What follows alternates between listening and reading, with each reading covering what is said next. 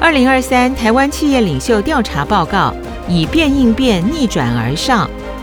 第三集：企业领袖看景气。PwC Taiwan 在二零二二年十月到十二月进行二零二三台湾企业领袖调查，综合两百一十六位企业领袖的量化问卷，九位企业领袖的直话访谈，以及 PwC Global。针对一百零五个地区，共四千四百一十位企业领袖的量化问卷调查结果显示，台湾及全球企业领袖对于二零二三年的经济前景感到前所未有的悲观。面对未来一年，百分之七十七的台湾企业领袖认为，二零二三年景气将面临衰退。然而，二零二二年却有将近八成的企业领袖认为景气将提升，与去年的看法相比巨幅下降。从全球的角度来看，高达七成的企业领袖也认为景气将衰退。过去十多年来，曾经有过几次景气悲观时期。二零一二年，因为欧洲多国政府无力偿还到期债券，引发主权债务危机，当时悲观看法高达百分之六十九。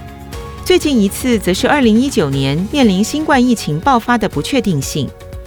然而，随着疫苗陆续研发，疫情逐渐受到控制，反而催生远距上班上课的宅经济，景气展望在二零二二年转变为非常乐观，却又在二零二三年由盛转衰。虽然企业领袖普遍不看好全球经济，但对区域性经济并不是完全呈现负面看法。最为乐观的是中国大陆，超过六成的企业领袖认为将提升。过去三年，因为疫情实施的动态清零，让中国大陆经济付出巨大的代价，出口额及境内零售大幅度的减少，地方政府财政捉襟见肘。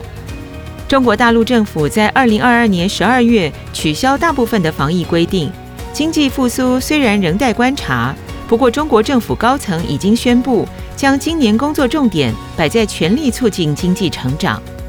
也许快速解封带来的阵痛期可以被更早、更强劲的复苏抵消。对所属地区景气的看法，印度也相当乐观，有将近六成的企业领袖认为景气将提升。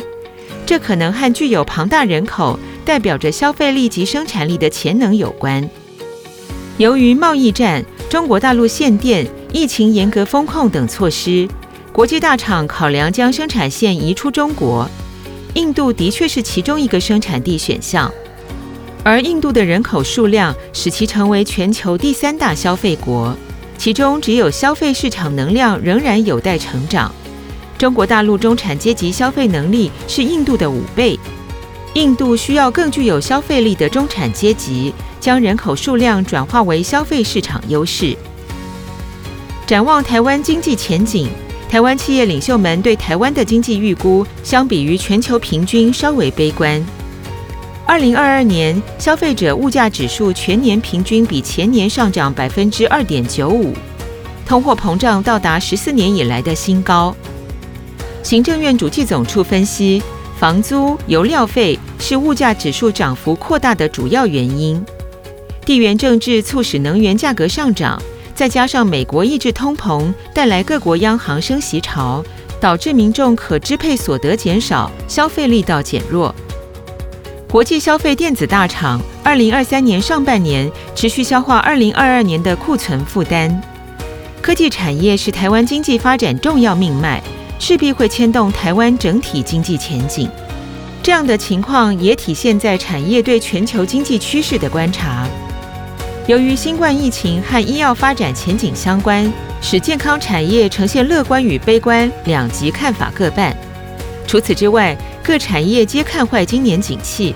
尤其工业制造与汽车产业更是高达九成。国际科技大厂陆续下调资本支出或延后扩厂时程，产业链持续进行库存调整。工业生产指数年增率从二零二一年中持续下滑至二零二二年底，以化学原料业、基本金属业、机械设备业受到较深的影响。虽然目前仍处在景气衰退期，不过衰退不会长期持续，景气总是在循环。预估在二零二三年中之后，景气可能逐渐好转。在面临日益复杂的地缘政治发展以及疫情造成供应链瓶颈的挑战下，企业领袖持续积极布局海外，力抗景气循环的低潮。